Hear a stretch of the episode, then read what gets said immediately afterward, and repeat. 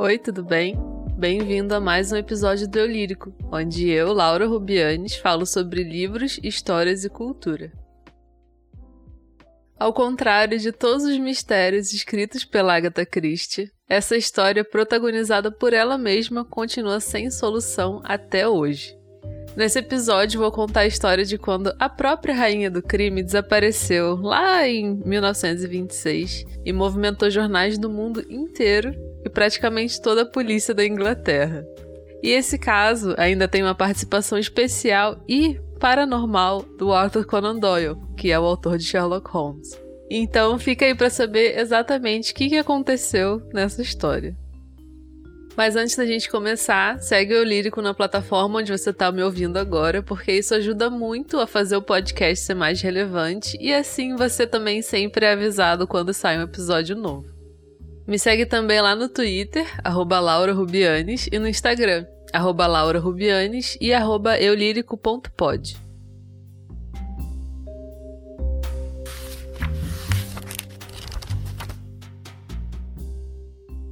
Tudo aconteceu em dezembro de 1926 na Inglaterra, de um jeito bem parecido com o que a Agatha escrevia suas histórias.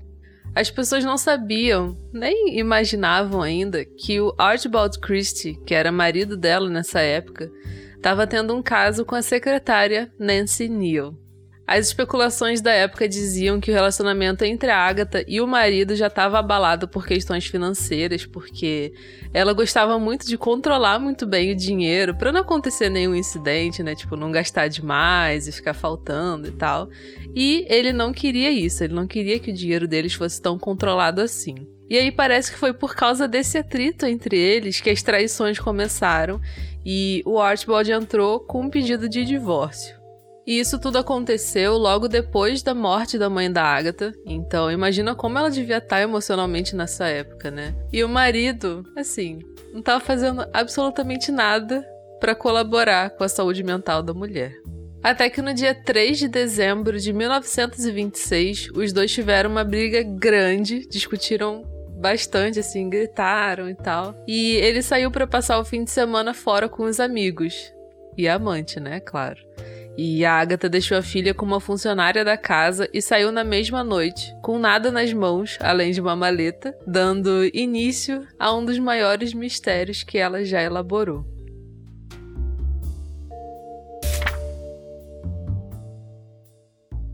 A Agatha nem era tão conhecida nessa época, apesar de já ser uma autora publicada e tudo mais, mas mesmo assim ela foi parar na capa de jornais do mundo inteiro. As pessoas se deram conta do sumiço dela durante o fim de semana e no dia 6 de dezembro, numa segunda-feira, saiu no New York Times que o carro dela foi encontrado abandonado perto de um abismo com as rodas da frente penduradas na beirada, tipo quase caindo, sabe? A partir daí, eles intensificaram as buscas por ela e expandiram a área de investigação, mas nenhum sinal da Agatha em vista. Como último recurso, eles decidiram levar o cachorro dela onde o carro foi achado para ver se ele farejava alguma coisa ou achava alguma pista, alguma coisa assim, só que acabou não dando em nada. E nisso a polícia começou a achar que seria um caso de suicídio. E uma coisa curiosa que meio que consideraram uma indicação para resolução do caso foi a casa da Agatha. A propriedade, que se chamava Sunningdale, ficava numa ruazinha super isolada e totalmente sem iluminação à noite. Imagina naquela época que nem devia ter luz direito.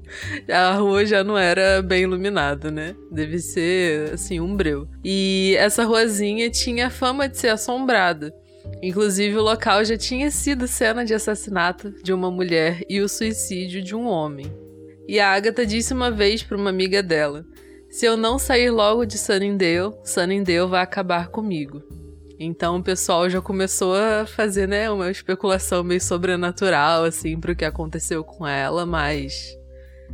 Enfim, acabou que não era nada disso. Mas aí a polícia continuava procurando, procurando e criando novas teorias para saber o que aconteceu com ela. Eles ainda achavam que ela estava em algum lugar por perto da, cena do crime, né, entre aspas, que foi onde o carro dela foi encontrado, ou até que ela estaria em Londres disfarçada, se passando por um homem. Enola Holmes é você? Enquanto isso, Sir Arthur Conan Doyle, aquele que escreveu as histórias de Sherlock Holmes, quis dar uma ajudinha no caso. Ele pegou uma luva da Agatha e levou no médium, na esperança de que isso fosse trazer alguma pista de onde ela poderia estar ou o que teria acontecido com ela, mas assim, foi de zero ajuda. A Dorothy Sayers, que foi uma outra autora de romances policiais dessa época, também quis ajudar e foi lá na suposta cena do desaparecimento dela procurar por alguma pista, mas também não teve nenhum resultado satisfatório. E então, a polícia achou novas pistas, incluindo uma garrafinha de veneno, que a gente sabe, né, que é a assinatura da Agatha nas histórias dela, sempre tem um veneninho, fragmentos de um cartão postal rasgado, um casaco com forro de pele feminino, uma caixa de pó facial, um pacote de pão quase no final, uma caixa de papelão e dois livros infantis. Isso trouxe uma nova teoria para a polícia, a de que ela foi embora sem a intenção de voltar. Até que no dia 15 de dezembro, 12 dias depois da Agatha ter saído de casa, a polícia recebeu uma denúncia de alguém que dizia ter encontrado ela.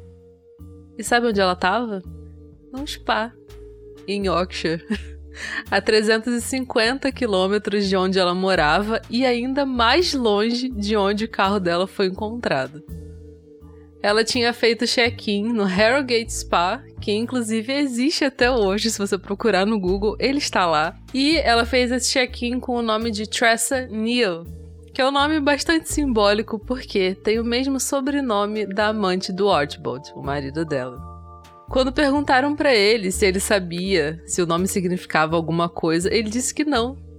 E disse também que ela também não sabia, porque ele alegou que depois do acidente de carro ela tinha sofrido perda de memória.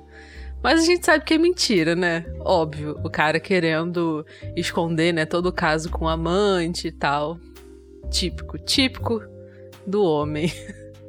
Ninguém sabe ao certo o que aconteceu, porque a Agatha nunca falou abertamente sobre essa história. E a autobiografia dela ignora completamente esse acontecimento. É como se, tipo, nunca tivesse existido. Como se ela quisesse, sabe, esquecer que ela fez isso, que todo esse caso aconteceu, enfim, questão da traição e tudo mais. A minha teoria é que ela ficou com a cabeça super sobrecarregada, né, com tudo que estava acontecendo. E meio que num surto, assim, ela resolveu sair de casa para esparecer, né? Acalmar os ânimos, sem ninguém perturbando ela. O que eu acho super plausível, porque inclusive é o que eu faria se eu tivesse no lugar dela. E eu acho que o que foi que aconteceu foi isso. Nada mais, nenhum mistério super intrigante, nada de perda de memória, pelo amor de Deus. Acho que foi só uma questão emocionalmente humana dela, sabe? Ah, eu nem preciso dizer que meses depois os dois se divorciaram. A Agatha só falou uma única vez sobre essa história, em 1928, então dois anos depois, durante uma entrevista para o jornal Daily Mail. Ela basicamente disse que naquela noite que ela fugiu de casa, ela estava absurdamente triste, então saiu com a intenção de fazer algum ato desesperado. Quando ela chegou num ponto da estrada, ela jogou o carro para fora da rua e deixou ele ir sabe? E, so, andando sozinho. Até que ele bateu em alguma coisa e parou. Gente, ela poderia ter morrido de verdade ali. Tem noção disso? Porque quando encontraram o carro, o carro tava quase caindo da beira do. Como é que era o, o lugar? Tipo, um precipício, assim, né? Então ela poderia ter ido ali junto com o carro se ele não tivesse sido parado pelas, pela vegetação, né, em volta e tal. Isso é muito bizarro. Mas afinal, qual foi o final dessa história, né? Encontraram a Agatha no spa, ela voltou a viver a vida dela, né, normalmente, tudo mais. E aí, é, como eu disse, ela e o marido depois se divorciaram e ela acabou processando o Archibald porque ele tinha pedido divórcio para ela. Então, assim, temos um final feliz nessa história, né? O cara traidor se dando mal, olha só. Então, essa história de quando a Agatha Christie sumiu, mobilizou o mundo inteiro, os jornais do mundo inteiro, a polícia inteira da Inglaterra e foi encontrada num spa, relaxando.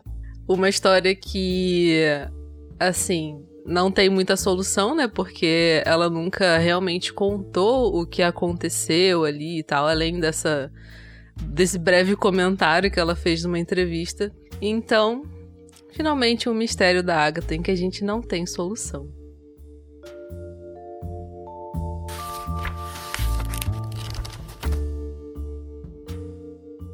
O que, que você acha que aconteceu com a Agatha Christie nessa história? Me conta lá nas redes sociais a sua teoria que eu vou gostar de saber. Seguindo nossa nova programação mensal, o próximo episódio do Eu Lírico vai ter uma participação especial. Vou receber por aqui minha amiga e moradora do Twitter, Mariana França, para ela indicar cinco livros para vocês. Por hoje eu vou ficando por aqui e a gente se ouve no próximo episódio. Tchau!